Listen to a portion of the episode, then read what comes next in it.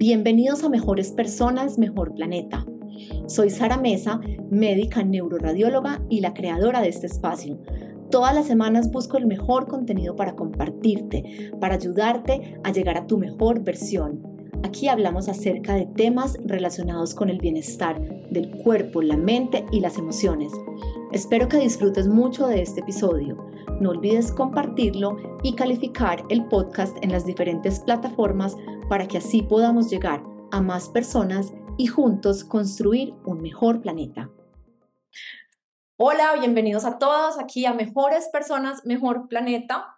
Esta es la cuarta temporada sexto capítulo y hoy tengo aquí a Pili, una invitada muy especial, la doctora Pilar Restrepo, colega, amiga y bueno, una persona que sé que van a disfrutar montones. Pili, ¿cómo estás? Bienvenida. No, pues muy contenta de estar aquí, Sara. Gracias por la invitación, qué felicidad. Ay, sí, la verdad, estoy muy contenta porque llevábamos mucho tiempo con ganas de conversar.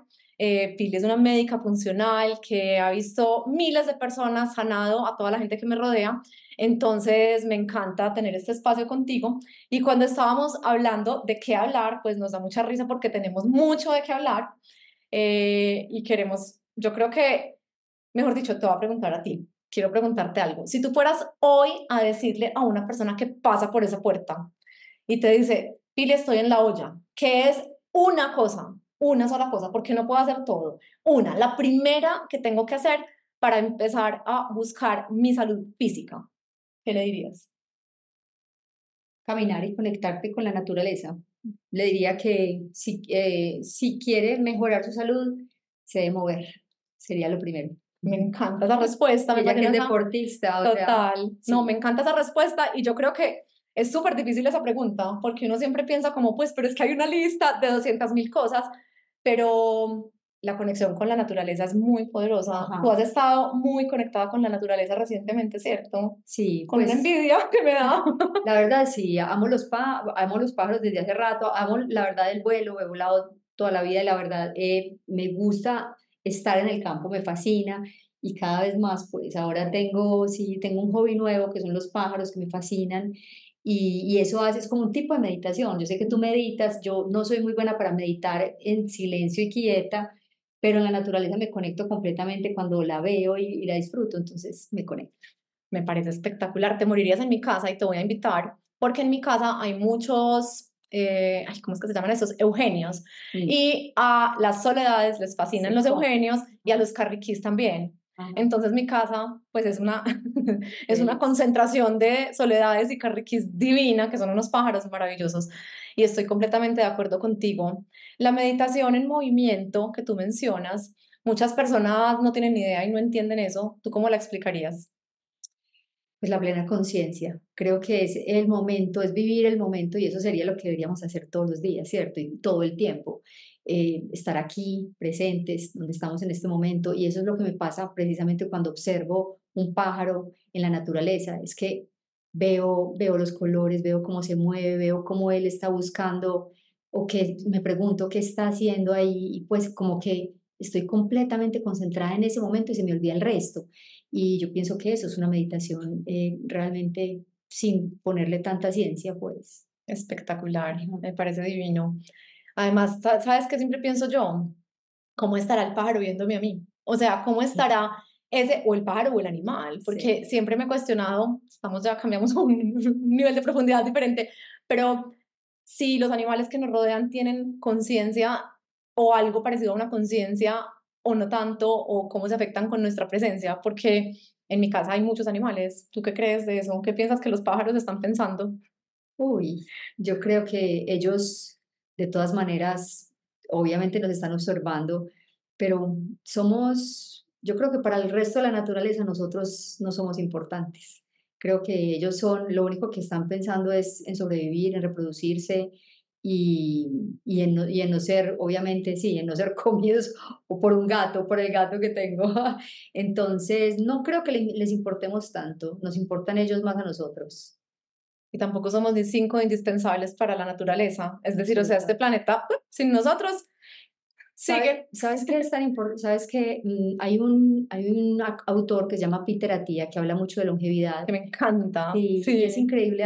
Algo muy interesante que dice es que nuestros genes están diseñados precisamente para morirse, o sea, para, para reproducirse rápido, para, obviamente, para traer más personas al mundo, o sea, reproducirnos sí, pero al mundo y a la, y a la evolución no, les, no le interesa si nosotros vivimos un año o cien, realmente. Le importa es que estemos aquí produciendo más células y más seres y esa es la, ese es el objetivo de nuestros genes y por eso es que precisamente tenemos problemas con ellos si queremos vivir más, ¿no?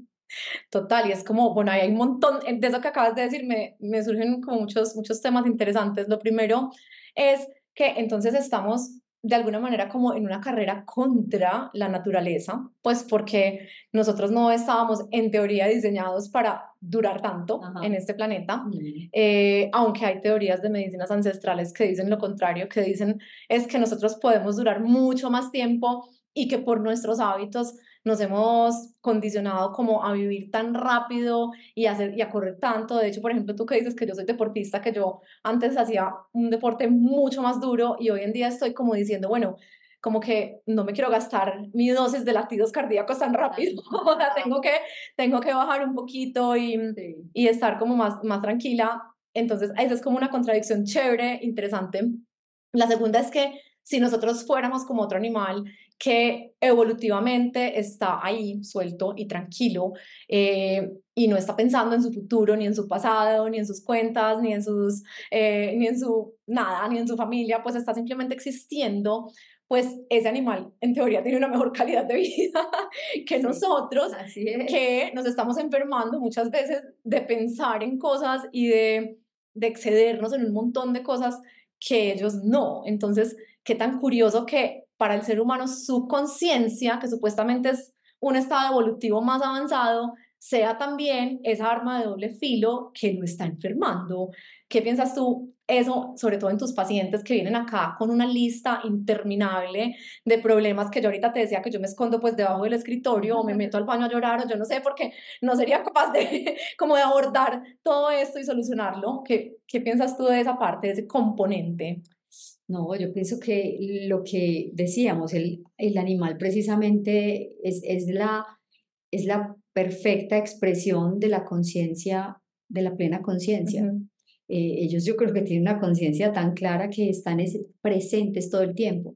Si ellos pierden presencia en ese momento, pues se los come, se los come el otro. Eh, si pierden presencia, dejan de, dejan de comer.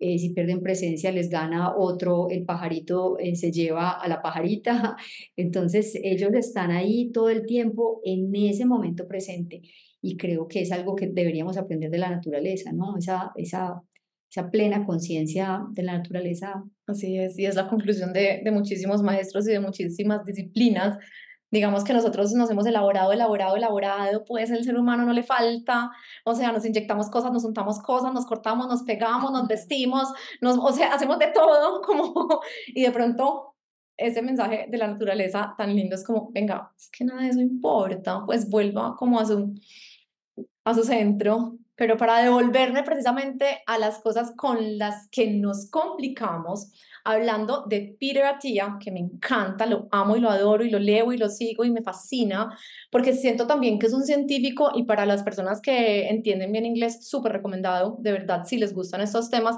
que lo escuchen y que lo lean.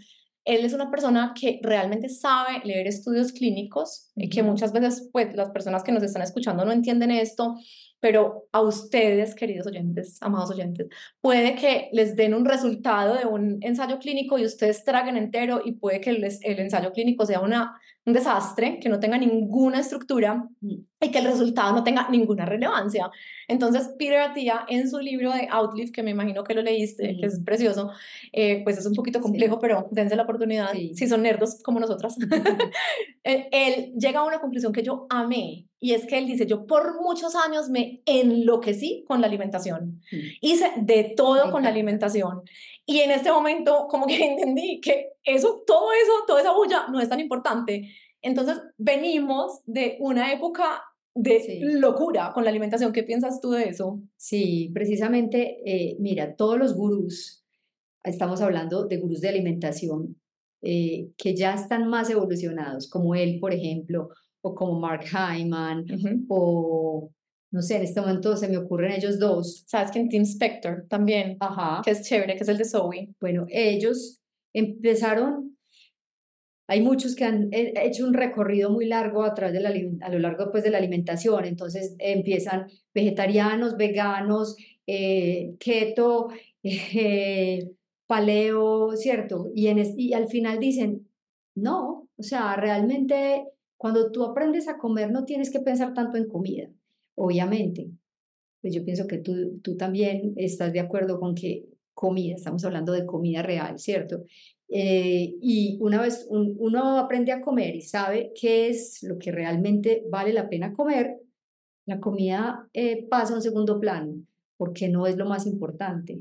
Me eh, así que es, sí, ¿para qué? Pero Peter a ti es una de las, de las personas que menos habla de comida, detesta hablar de eso, piensa que él es tan, eh, tan mortal como cualquiera, sucumbe a las tentaciones de un helado delicioso, pero él mira alrededor de todos sus hábitos y se mueve, duerme bien, pues o intenta dormir bien con todo ese trabajo que tiene, o sea, mira todo alrededor y obviamente, eh, pues como les digo, peca de vez en cuando, pero eso hacen todos los gurús realmente, los que saben de alimentación piensan que la alimentación es lo único y es claro eso, totalmente. Así es, y yo creo que de pronto también de querer, pues de querer encontrar, como ayer decía otra amiga que entrevisté, la varita mágica, entonces muchas personas pensaron que iban a solucionar todos sus problemas si hacían un ayuno, por ejemplo, y tú y yo sabemos que, digamos, un organismo como el mío, pues simplemente no puede ayunar porque en tres días estoy llorando de la inanición, o sea, como que cada y lo intenté, claro, lo intenté muchas veces y el, el detox de jugos verdes y nuestra amiga en común, pues de la que ah, no vamos a, mencionar acá, externos, podía tomar jugo verde una semana y yo tomaba jugo verde tres días y a los tres días de día yo pues prefiero morirme que seguirme tomando el jugo verde porque no. Entonces como que hemos, hemos intentado muchas cosas y también eh, las personas alrededor muchas veces dicen como que me caso con esto como una religión y se vuelve absolutista. ¿Tú cómo crees que es esa relación con la comida de la mayoría de las personas que están en esos extremos? O sea, ¿eso qué? Em, pienso que es muy, es muy interesante. Yo pienso que todos tenemos un autoaprendizaje y, lo importante es sacar conclusiones de ahí, ¿cierto? Entonces, yo también he pasado por eh, empezar a hacer la dieta de la piña para bajar de peso, ¿cierto? Lo hice hace muchos años. Cuando conocí la medicina funcional hace ya 10 años, me di cuenta de, del poder del poder que tiene el alimento, porque es que no estoy hablando de que no sea relevante, es tan poderosa pero lo que, estoy, lo que estamos hablando, aquí estamos hablando de alimentos reales. Eso. Si estamos hablando de alimentos reales. Tú vas a explicar eso súper bien, o sea, cuéntales esa diferencia. ¿Qué es un alimento real? No, pues un alimento real es un alimento que no sea procesado, que venga de la naturaleza, que realmente, que yo, que yo ni siquiera tenga que voltear una, una, una un, un, paquete porque no vienen paquetes, esos son alimentos todavía más reales, o que si vienen en un paquete pues tengan menos de tres ingredientes, o que si tiene más de tres ingredientes, al menos yo sepa qué es, y que si tiene más de tres ingredientes y, además no, no sé ni siquiera qué contiene, pues ya deja de ser para mí un alimento real. Entonces, son alimentos no, no procesados, alimentos que vienen de la naturaleza, que provienen ya sea de origen animal o vegetal.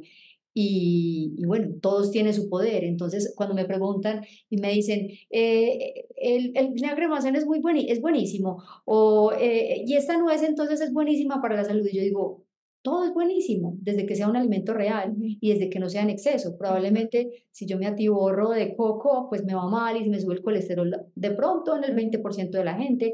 Entonces, es el equilibrio entre alimentos reales, mis necesidades individuales y, obviamente pues ese poder que tienen los alimentos como antiinflamatorio, obviamente.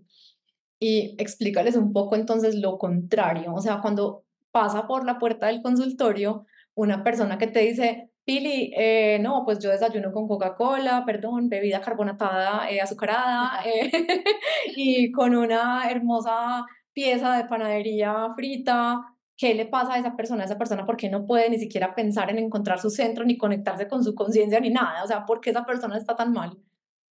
Pues mira, yo pienso que hay personas que pueden incluso comer así y no estar tan mal.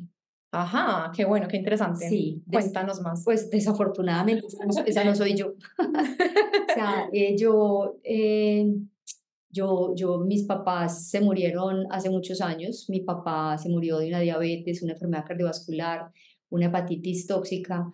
Todos mis tíos tuvieron reemplazos hepáticos. Mi mamá se murió de un cáncer eh, cerebral muy joven, muy, muy joven y muy, y muy vital. Eh, y su hermana gemela duró más, pero se murió de una enfermedad neurodegenerativa también. Ah. Entonces yo digo, o sea, mis genes no son ideales. Yo conozco personas aquí que incluso con sobrepeso tienen exámenes normales, se sienten súper bien, no les duele nada. Y conozco pacientes y pues, o personas que a pesar de hacer muchísimo ejercicio, tratar de dormir bien, comer bien, sus exámenes no se ven bien y tampoco se sienten bien.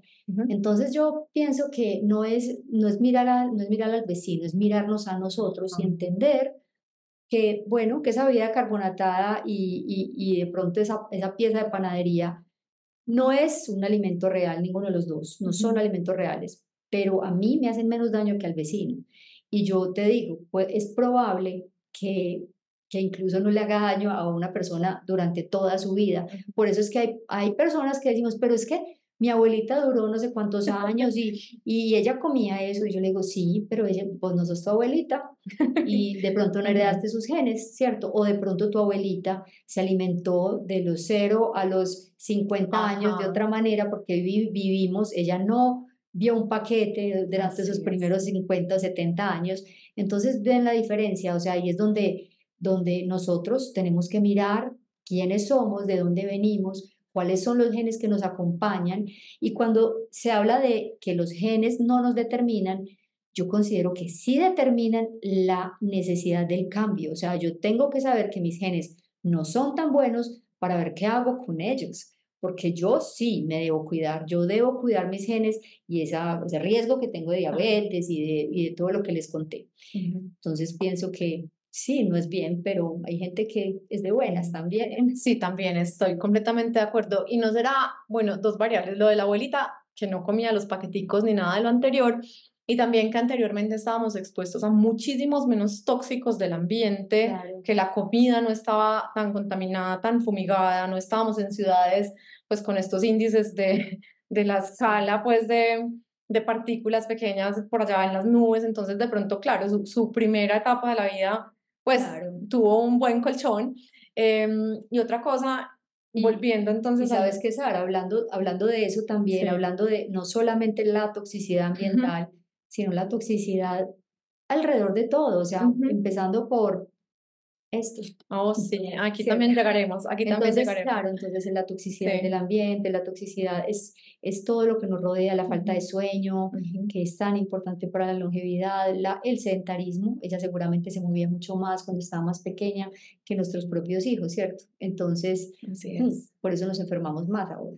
Claro, y con otro componente seguro de, volviendo al principio de la conversación, o sea, el componente de ese control de la mente que digamos, para ti hoy en día es clarísimo porque, bueno, nos conocimos hace 20 años haciendo yoga, entonces digamos que ya teníamos como una, pues como primero una necesidad de, de buscar más allá y una necesidad de movernos y una necesidad de estar afuera en la naturaleza, pero muchas personas no. Entonces puede que esa persona que tenga sobrepeso, pero que hace ejercicio, eh, se mueve, está y, y, el otro componente es el, el componente emocional que finalmente también va a ser una variable, pero fundamental en el tema de, de qué tan inflamados o qué tan poco inflamados estemos.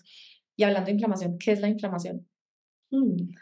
Bueno, sí, lo más, lo más difícil, lo más complejo de la inflamación es que, bueno, cuando hablamos de inflamación decimos, no, es que estoy inflamada y pensamos que es que algo se puso rojo, doloroso, hinchado, eh, cierto, que nos golpeamos o, nos, o nos picó un animalito o nos dio ahí una infección. pero resulta que de la inflamación que habla Sara y a la que nos queremos referir en medicina funcional o pues en, medicina del bienestar, es esa inflamación que no vemos. Y lo peor, a veces no sentimos. Y cuando no la sentimos, pues si no duele, eh, no, nos, no, nos, no, nos, importa. Y esa inflamación silenciosa que está ahí todo el tiempo eh, generando una cantidad de sustancias en el cuerpo, en el momento de ya hacer un daño, puede ser muy tarde, en el momento en que ya lo sentimos o lo vemos en nuestros exámenes de laboratorio. Entonces, ese es un sistema inmune alterado y, y que se está defendiendo de algo y que en algún momento puede desencadenar un cáncer, una enfermedad cardiovascular eh, o una diabetes o una enfermedad autoinmune. Esa es esa inflamación crónica, persistente y de bajo grado que nos genera todo eso y que precisamente en el estilo de vida hay una base importante para, para controlarla o para eliminarla. Así es, yo por ejemplo, igual que tus genes, pues en mi familia hay un montón de, de genes de neurodegeneración. Entonces mi abuela, todas sus hermanas, pues tengo un tío, o sea, muchas personas que Parkinson o Alzheimer. Por eso seguramente te dedicarías a eso. Imagínate, por eso, por eso seguramente fue que me enamoré del cerebro cuando entendí que era tan misterioso. Pues todavía no tengo ni idea de cómo funciona, así que si quieres que sea sincera, intento, pero creo que que el cerebro sigue siendo, pues sí, como un universo. no solo para ti, para la ciencia. Así es, para la ciencia y para todos, pero hay una, una variable que antes no teníamos ni idea, pero ni idea, y es que las enfermedades neurodegenerativas son enfermedades inflamatorias también.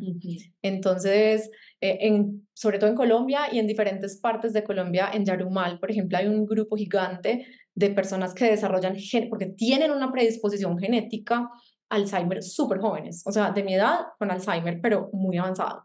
Yo estoy muy joven, mentiras, mentiras que no, pero menos, pues de 35 años, o sea, unos pollitos desarrollan Alzheimer y es, pues eso da mucha tristeza porque uno dice, pues es una enfermedad devastadora, de verdad, devastadora. ¿Y qué podemos hacer contra esos genes? O sea, muchas veces, pues muy poco, ¿cierto? O sea, es como algo que todavía estamos ahí sin entender, pero, pero eso es un porcentaje muy chiquito de la población. Llega otro porcentaje gigante de la población que tiene esa predisposición, como tú a, a las enfermedades de tu familia, como yo a las enfermedades de mi familia, pero que de nuevo vuelve y cruza por acá por la puerta ese ser humano, así con su mapa genética y dice, vea, predisposición a ta, ta, ta, todo lo que Pili dijo, sumemos el, Alzheimer, bueno, todo. Entonces tú a ese ser humano que le dices, bueno, a ver, ¿cómo vamos a abordar esto? Ajá. Pues si me preguntas, no hay una fórmula mágica, no hay una fórmula eh, que yo diga, ah, esto es lo que hago con esta persona, sino que precisamente le pregunto quién es él, qué hace, cuáles son, cuáles son sus hábitos y qué hace, y qué hace pues en, su día a día, en su alimentación, sueño, movimiento, etcétera. Eso asociado a sus exámenes de laboratorio. Y de ahí menciono los siete pilares que me parecen muy importantes que son la alimentación, el sueño, el manejo del estrés, el movimiento, las cargas tóxicas, la salud digestiva y el control del azúcar. Y de ahí, según lo que la persona me dice y según sus exámenes, empezamos, digamos, a ir en esos siete pilares y decirle, porque a veces hay personas que dicen acá, es que quiero perder peso, quiero perder peso, y ya vemos que come súper bien. Entonces digo, bueno, ese pilar ya lo tenemos, o sea, entonces no es la comida en lo que nos tenemos que enfocar para, controlar tu peso. De pronto no te estás moviendo lo suficiente, de pronto no estás durmiendo lo suficiente, de pronto estás más estresado que lo suficiente, de, lo, pues de lo, de lo que hayas estado e-, estresado. Y así, o tienes una carga tóxica, o tienes un problema de azúcar que realmente puede ser genético, pero lo puedes corregir, etcétera. Entonces, yo me enfoco en mirar pilar por pilar, así como es mi nombre, y, de, ahí, eso. y de ahí mirar a ver qué hago, ¿sí? O qué hace, qué hace el paciente. Y hay uno de esos pilares que está también súper de moda, digamos que pandemia fue como obsesión alimentación y justico después llegó obsesión glucosa. Entonces, muchas personas no tienen ni idea esto por qué tiene relevancia. ¿Nos explicas un poquito de eso? Bueno, pues la verdad es que el azúcar es, por eso estamos vivos. Cada célula que tenemos necesita azúcar para vivir. O sea que somos eh, es necesaria, pues, y más que, ¿quién más que tú sabe del cerebro que... y además consumidora. El, cerebro necesita azúcar, pero pues es uno de los ah, eh, órganos que más lo necesitan. como el 20% de la comida que nos comemos, imagínate. Entonces, eh, pues es, es, digamos que importantísimo para vivir. El problema es que pues venimos, tenemos unos genes que vienen desde, lo, desde hace 20.000 años y esos genes de este hombre que, que, se, que, que desarrolló en nosotros, resulta que ellos comían cada dos, tres días, eh, Ay, qué pecado. Yo no hubiera sobrevivido ni un minuto en la pradera. Claro, lo que pasa es que como un león. Sara, es más evolucionada. Entonces ella es, ella, ella es de este milenio y probablemente sus genes han, han, han evolucionado para necesitar más comida. Pero es cierto, es cierto que el hombre del paleolítico entonces al hacer ayunos tan largos tenía la capacidad de acumular energía con mayor facilidad y entonces, digamos, no se engordaban pues porque no tenían tanta abundancia, pero sí tenían la capacidad de acumular grasa con gran facilidad. Y resulta que los genes que tenemos son iguales. Y ahora la diferencia es que pues tenemos el azúcar ahí en la, en la despensa 24/7. Y pues obviamente hay una hormona que se llama la insulina, que es la que regula este azúcar en la sangre y en el momento en que la consumimos, pues ella es ávida de llevar ese azúcar a las células, pero en vista de que tiene tanto azúcar disponible, pues ella se produce y se produce y se va generando eh, una, una, una cascada inflamatoria en el cuerpo, donde el cuerpo ya dice, estoy recibiendo mucho azúcar, entonces la insulina está, empieza a trabajar y entonces las células pierden como el norte y ahí es donde el azúcar se convierte en enemigo. Y hay algo que se llama resistencia a la insulina, donde las células se vuelven sordas y no entienden lo que está sucediendo y, y empezamos a acumular más grasa y la grasa nos da más, y entonces la insulina nos da más hambre y acumulamos más grasa, tenemos más hambre, comemos más, una rueda de hamster. y eso ya nos, nos, lleva a la inflamación crónica de la que ya hablamos. Vale, eso es que súper, supremamente bien explicado esto. Así que, ¿qué deberíamos hacer? Porque veo que yo no me lo he puesto todavía, pues además estoy súper quedada, debería haberlo hecho hace rato, pero yo sé que tú, tú le mandas a tus pacientes, tú te has puesto el monitor de glucosa. Sí. Em, ¿Esto para qué? Pues, o sea, ¿por qué nos deberíamos poner un monitor de glucosa? Yo, la verdad, no lo recomiendo mucho, lo recomiendo poco. Eh, pienso que desde que uno no nos considere que hay un problema con el azúcar, sobre todo las personas que tienen hipoglicemia. Y es que cuando producimos también mucha insulina, como les decía, a veces, cuando, ah, cuando el cuerpo dice, bueno, eh, necesito más insulina para meter esa, ese, ese azúcar en las células, resulta que a veces se mete muy rápido y a pesar de tener una insulina muy alta en el cuerpo, puedo tener baja, bajones de azúcar que no los que no sé que los tengo. Entonces, eh, esas son personas que a veces como de pronto Sara se ponen a ayunar, pues Sara no, pues, pero personas que tienen sobrepeso, pero que empiezan a hacer ayunos muy largos y resulta que su cuerpo no está adaptada para hacer ayunos tan largos, pues porque no le ha enseñado, a, o sea, los genes se desadaptaron. Y esas personas hacen hipoglicemias y cuando hacen ayunos largos no pierden peso. Y eso es muy importante porque las personas dicen, pero ¿cómo así? No puedo comer más porque entonces voy a subir de peso. Para eso es ese monitor. A mí me parece que es muy interesante enseñarles a las personas cuando tienen hipoglicemias, dónde tienen esas hipoglicemias o dónde se les está subiendo el azúcar y bajando, y pues para que entiendan qué deben comer, que es importante comer fibra con las comidas para no hacer picos elevados de azúcar. Y entonces para que es como un juguete, realmente es un juguete que dura 14 días y que con eso puedes evaluar tu glicemia para ver pues tu azúcar y mirar cómo se comporta según lo que comes. Súper interesante esa explicación y gracias por darla porque tengo muchas personas alrededor, no muchas, algunas personas alrededor que piensan que el monitor es como para ver qué tanto se le subió la glicemia después de comer, pero no están pensando en los, picos, en los picos de hipoglicemia. Mm. De hecho, hace poquito un amigo me mandó, se comió un ponqué y no sé qué, y yo, no he tenido tiempo de mirarlo, perdón si me estás oyendo, pero, pero como que yo decía, yo no quiero tampoco, pues esas, o sea, estar pegado todo el tiempo de 10 puntos, 2 puntos, o sea, no tiene mucho sentido porque entonces es como volver a esa obsesión de las variables en vez de estar conectado, pues claro, querido, que si te comiste un ponqué, pues no, no era de mi amigo el resultado, pues era de otra persona, pero si te comiste un ponqué después de cuatro horas de ayuno, pues obviamente tu cuerpo va a tener un pico de, de, de, alta glicemia en la sangre, ¿cierto? Pues era lo esperado. No, importantísimo eso, me encanta esa explicación.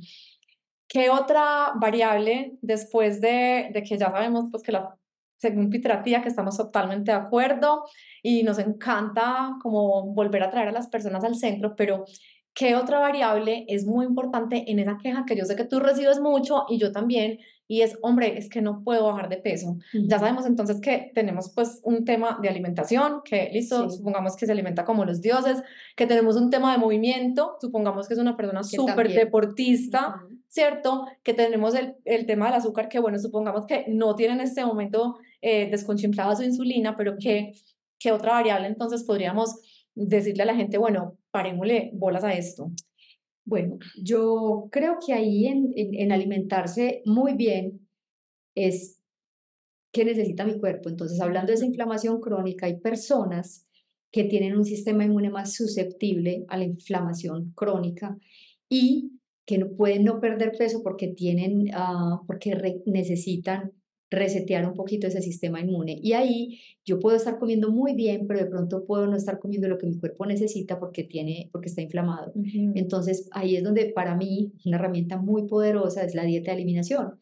Entonces ahí hablamos, pero no todo es comida. Yo digo, no todo es comida siempre y cuando yo sepa qué, qué recibe mi cuerpo bien. Entonces, por eso mi herramienta principal es la dieta de eliminación. Yo hago una dieta de eliminación, pues, y no es que la haga yo ni me la inventé yo, sino que es parte de un, o sea, un manejo convencional en medicina funcional, donde todos deberíamos empezar por ahí, a reconocer a qué alimentos yo soy sensible o simplemente no lo soy.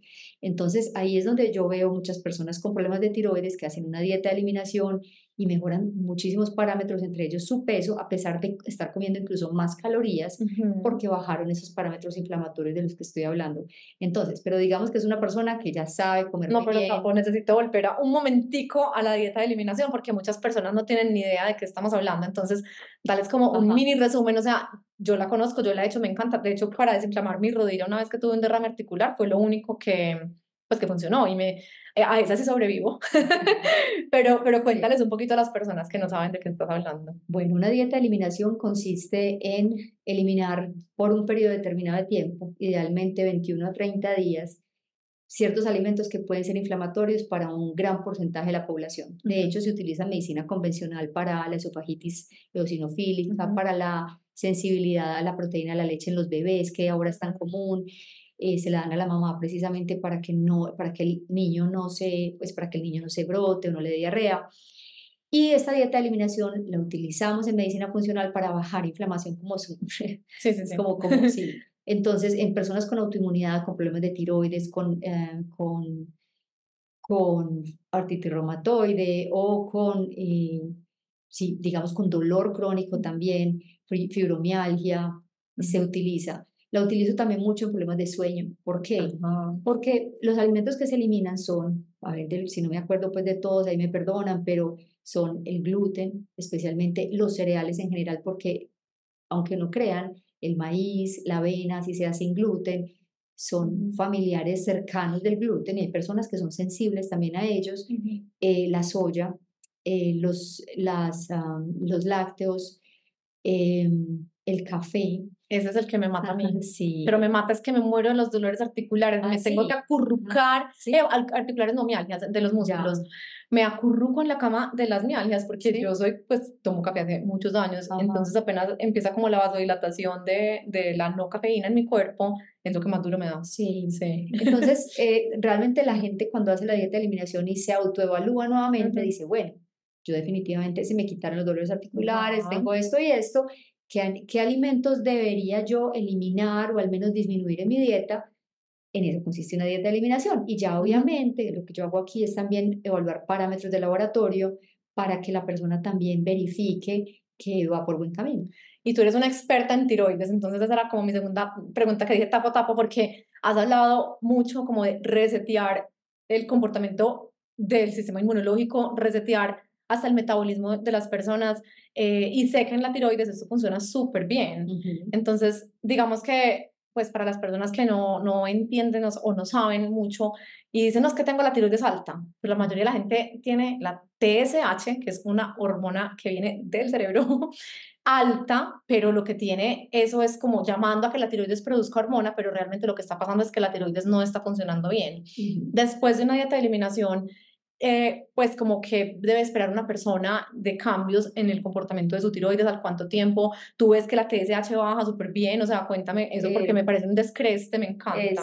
pues es impresionante eh, porque, a ver, más o menos 8 pueden ser, dicen estudios, pues no sabría decir exactamente cuántos, pero hablan de 8%, de 80%, pues 8 de cada 10 personas que tienen hipotiroidismo pueden tener una tiroiditis autoinmune, o sea, es una condición que realmente nuestro sistema inmune está atacando la tiroides. es, una, es una condición muy hereditaria que se adquiere también por después de un embarazo, después de un estrés crónico, por cambios en la alimentación. Hay muchas, hay muchas variables que pueden alterar la tiroides. ¿Qué sucede? No todas las personas que tienen una tiroiditis autoinmune que se verifica por unos anticuerpos que se miden en sangre, eh, no todas las personas que tienen esos anticuerpos positivos necesariamente tienen un hipotiroidismo, como hablaba Sara, o un hipertiroidismo. La TSH puede estar incluso normal, pero las personas a veces no se sienten bien. Entonces, eso, a ese foco es el que me llega aquí mucho, porque pues obviamente las personas que están ya con su hormona tiroidea y están tratadas, a veces se sienten bien, a veces no. Pero hay personas que no saben qué tienen y tienen, lo que tienen es esa inflamación crónica de la que hablamos y a pesar de que su tiroides parece funcionar bien. Entonces, en esas personas es sorprendente lo que sucede y a veces la TSH está en 4, 5. Que Eso te a yo, tú te ríes por la, la, base pues, de medicina funcional que es muy, muy exigente. Realmente sí. O realmente, como por los variables de los laboratorios. Realmente sí, pero más que, más que por el examen de, de laboratorio es por los síntomas de la persona porque hay personas que les dicen, no, es que mi TSH está normal, y yo sí, pero ¿cómo te sientes? No, se me cae el pelo, tengo la piel seca, no duermo bien, estoy triste, estoy estreñido, etcétera. Entonces, pues, realmente optimizar el funcionamiento de su tiroides, porque si pensamos que no solamente la TSH, porque la TSH no tiene función en el cuerpo, puede estar alta o normal, pero ella no es la que funciona. E incluso no la T4 que se produce en la tiroides tampoco es la que funciona. Funciona es otra hormona que la T4 se convierte en el cuerpo a T3. Y esa T3, fuera de eso, tiene que actuar en las células del cuerpo, tiene que entrar allá, tiene que tocar la puerta en cada célula para funcionar y eso no lo estamos midiendo. Entonces, ¿por qué no vamos a mirar cómo mejorar ese funcionamiento a nivel celular? Pues con las estrategias que hacemos en medicina funcional, entre ellas la dieta de eliminación. Y una cosa muy importante, eh, no todas las personas, o sea, no todo el que tiene tiroiditis autoinmune está enfermo. Tampoco es verdad. Hay unas personas que necesitan hacer eso y otras que simplemente tienen anticuerpos positivos, pero no tienen síntomas. Sí, están perfectamente bien. Absolutamente. Qué curioso nuestro organismo, ¿cierto? Es como una gritería ya. Bueno, y otra cosa que ya ni siquiera me acuerdo para dónde íbamos después de la dieta de eliminación, porque tenía muchas preguntas. Sí, no, íbamos, íbamos a que, bueno, entonces, si, si está bien esto, si está ah, bien esto, y entonces, bueno, si no pierdo... Hizo la dieta de eliminación. claro, ¿qué más puede estar sucediendo? Perfecto, y después hago la otra pregunta que ya la tengo aquí, para cerrar, porque nos va a gustar la pregunta a las dos. Pues, no, la verdad, pues la salud digestiva, ¿cierto? A veces eh, no el intestino es muy poderoso y en los últimos 20 años o menos estamos descubriendo, pues yo no, desafortunadamente no soy, no soy científica o afortunadamente, pero han descubierto una cantidad de, de, de bondades y de poderes en el intestino ahí es donde se modula nuestro metabolismo. Hay unas bacterias que dicen si vamos a ser gorditos o flacos, es increíble. Es increíble, hay, de los ratones a mí me parece sorprendente. Hay bacterias que, que, que, regulan incluso pues, el metabolismo de la glucosa. Hay otras que nos generan un riesgo cardiovascular, hay otras que pues riesgo de neurodegeneración también. Entonces, imagínense el poder que tienen esas bacterias que nos duplican en número Allá hay más bacterias que células en todo el cuerpo, hay, más hay muchísima más información genética ya que en todas, que en todo nuestro cuerpo. Entonces, el poder que tiene el intestino y la, y la flora que vive ahí es increíble. O sea que todavía no estamos, no sabemos nada, pero de lo que sabemos, pues entonces con lo que sabemos actuamos. ¿Y cómo actuar? Pues con alimentación, con estilo de vida, con una buena digestión. Entonces yo iría al intestino que además modula el sistema, hay, también un sistema nervioso. Así es, es que el sistema, pues el intestino es como el cerebro, un misterio. Pues antes pensábamos que era un tubito ahí donde se absorbían los nutrientes y chao, y hoy sabemos como, oh por Dios, qué tan equivocados estábamos, sí. pues de verdad como de, de menospreciarlo hasta hace estos años. Sí. Pues hay una pregunta hablando de eso, del intestino y de de lo que modula la microbiota, que hoy en día hay un cambio en cuanto a los resultados de muchos estudios científicos. De hecho, alguien que seguramente tú también conoces, que se llama Dr. Amen, no sé si lo has visto, que es, una, es un psiquiatra americano que hace mucha volumetría cerebral, algo que a mí me apasiona, pues y espero, bueno, después te muestro porque es algo que también tengo ahí como en mi, en mi, en mi idea. Y él, eh, ahora te muestro la foto, es impresionante porque muestra como la volumetría cerebral de personas bajo diferentes sustancias. Entonces, por ejemplo, personas consumidoras crónicas de cannabis, crónicas de metanfetaminas, eh, crónicas de unas cosas horribles, pues ni me acuerdo qué sustancias de esas, eh, creo como sí, bazuco, pues ser, ajá, cocaína, ta, ta, ta, y alcohol. Y adivina cuál es el cerebro más deteriorado de todos. El consumidor crónico de azúcar. Alcohol. No, Hay, no hay volumetría de azúcar, imagínate. Entonces, el alcohólico crónico es el, la persona pues, de, pues, o sea, la, es la población, sí, claro, claro, es claro. tienes razón. Es como el grupo poblacional, pues porque obviamente esos son promedios y, y etcétera, que más neurodegeneración tiene. Pero nosotros venimos también de una cultura, eh, bueno, nosotros realmente no, los países mediterráneos, pero como somos, somos unos copietas y apenas llegó el vino a Colombia, a todos nos pareció lo mejor que nos ha podido pasar. Entonces, pues digamos que ya como cultura tenemos una alimentación, pues las personas que ya nos, nos hemos como involucrado con estas culturas de tener una copa de vino con la cena, de pues de siempre estamos como también y eso una parte de la población, la otra parte de la población pues de ingerir altas cantidades de alcohol mm. en forma de agua ardiente, entonces em, el alcohol está muy muy en vista pues no solamente por estos estudios sino también porque es un precancerígeno, pues es sabemos que puede dañar el hígado y nos puede generar cáncer de hígado y yo quería saber tu opinión acerca de una copa de vino con la comida, sí, no, cada cuánto. Eh, pues yo sé que esto es una opinión que es difícil de dar, pero me interesa mucho tu opinión. yo considero que primero volver a la, a la, genética es muy importante. Si me preguntan a mí con 10 tíos, de los cuales 3 murieron de cirrosis y no, y no eran alcohólicos, y mi papá se murió de hepatitis, eh, pues yo tengo un hígado seguramente susceptible. Me gusta una copa de vino. Pienso que tomar todos los días vino no, considero que no, no, es, no es el mejor alimento. El resveratrol que está en las, en las, eh, sí, en las uvas, eh, para que sea antioxidante, para que tenga poder, hay que tomarse 5 litros, sí, sí, un galón. más bien la pastilla. galón, sí. Entonces, la verdad, creo que simplemente el disfrute, pienso que si lo disfruto, si es algo que yo digo, mm, pues lo gozo con mis amigos, prefiero ahorrar esas tres copas en, en un día que me los voy a tomar y no, y no todos los días en la noche. Eh, y, y, también hay estudios donde en las mujeres es más perjudicial el alcohol que en, que en los hombres. Sí. Eh, pues ellos toleran obviamente cantidades mayores, pero yo pienso que eso depende de cada organismo. Tinto blanco. Pues yo prefiero tinto. sí, el tinto tiene más antioxidantes. Tiene más, sí. Em, no, estoy de acuerdo contigo. Yo creo que también en pandemia pasó que muchos, incluida yo, teníamos como el hábito de la copita de vino. Sí. Pues agregué a mi vida el hábito de la copita de vino por la tarde y me costó montones, pero montones porque era como un momento de que ya pasaba el día, toda la locura y era como mi momento de, ah, me siento con mi copita de vino.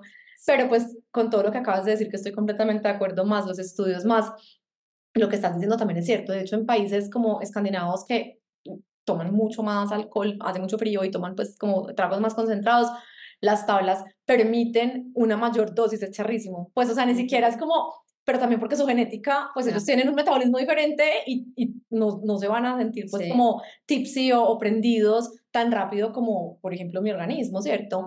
Pero cambia entre mujeres y hombres, cambia entre países, cambia entre genes, cambia entre lo que usted se comió, porque también si usted está con una cena copiosa, pues con grasas y con proteínas y con fibra, pues no va a absorber el alcohol tan rápido. Si se toma una copa de vino, pues cuatro de la tarde después de no haber comido desde mediodía, obviamente va a ser peor. También con la comida es mucho mejor. con la comida. Bueno, ahí estamos coincidiendo, aunque la verdad lo extraño.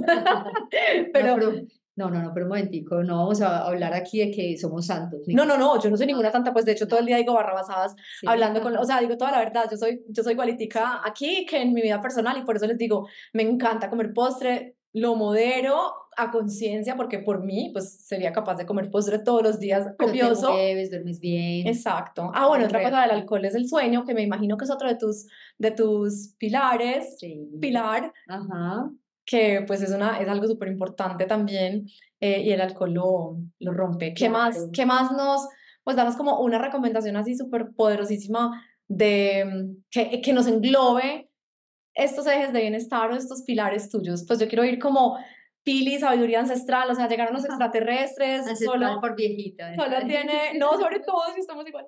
Em, digamos que es, es como ya todo lo que has maciado en tu vida, todo lo que has estudiado, llegaron los extraterrestres y dijeron, señora, necesitamos ya, o sea, en un minuto, sí, ya. Ah, yo les digo a mis pacientes que sin claridad no hay cambio y creo que ay, lo más importante es la autoobservación y, y no irse a las redes sociales a ver un mundo de cosas y aplicarlas todas en uno, sino está bien, está bien la información, el exceso de información desinforma y creo que es muy importante eh, mirar esos, esos siete pilares y decir en cuál tengo que trabajar yo. Probablemente en el que más tengo que trabajar es el que más ignoro. Entonces, quiero perder peso y me enfoco en la comida, en la comida y no funciona, pero sigo enfocado ahí. Entonces, pienso que realmente sentarme, observar y decir en qué pilar tengo que trabajar es muy importante. Y si me preguntas dos cosas que son para mí eh, que me sanan, son obviamente el alimento y el movimiento. Y creo que cuando hay movimiento hay buen sueño, cuando hay buen alimento hay buen sueño, cuando hay movimiento y buena alimentación, el estrés es menos. Entonces, el sueño, manejo del estrés, alimentación y movimiento son pilares muy importantes pero si yo, si yo, digamos que hay cosas que me estresan que no puedo manejar, mi trabajo, mi esposo, mis hijos, el dinero, etcétera, y digo, bueno, si yo tengo, si yo puedo controlar estos dos pilares, entonces pues hago ejercicio, eh, ¿cierto? Me muevo, dejo, dejo tanta cafeína que me altera el sueño. Entonces, controlar esos dos que están en mis manos más que, más que los otros, eh, mejoran estos otros dos pilares que esos cuatro pues para mí son fundamentales. Espectacular, hacerse cargo. Sí. Así es, pues Pili, ha sido maravilloso tenerte. eh, ¿Dónde te pueden encontrar? Cuéntanos, porque tienes unos talleres buenísimos, tienes tu programa de 21 días espectacular, además con Pedro, que es un gran amigo que me fascina. Entonces, cuéntales para que todos se enteren de todas tus pues, maravillas. Sí, tengo una página que es www.drapilarrestrepo.com donde está la dieta de eliminación. Hay, una, hay un programa nuevo que se llama Sana tu Digestión, que incluye la dieta de eliminación y una dieta para sobrecrecimiento bacteriano, que es una condición muy común en personas con colon irritable y eso es lo que hago y pues a futuro tendré otras cosas interesantes eh, para hablar de longevidad que me gusta es un tema pues que en este momento no solamente me apasiona sino que lo necesito.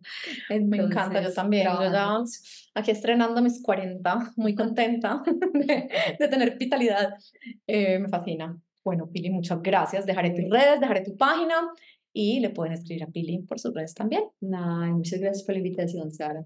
Chao. Chao chao Thank you.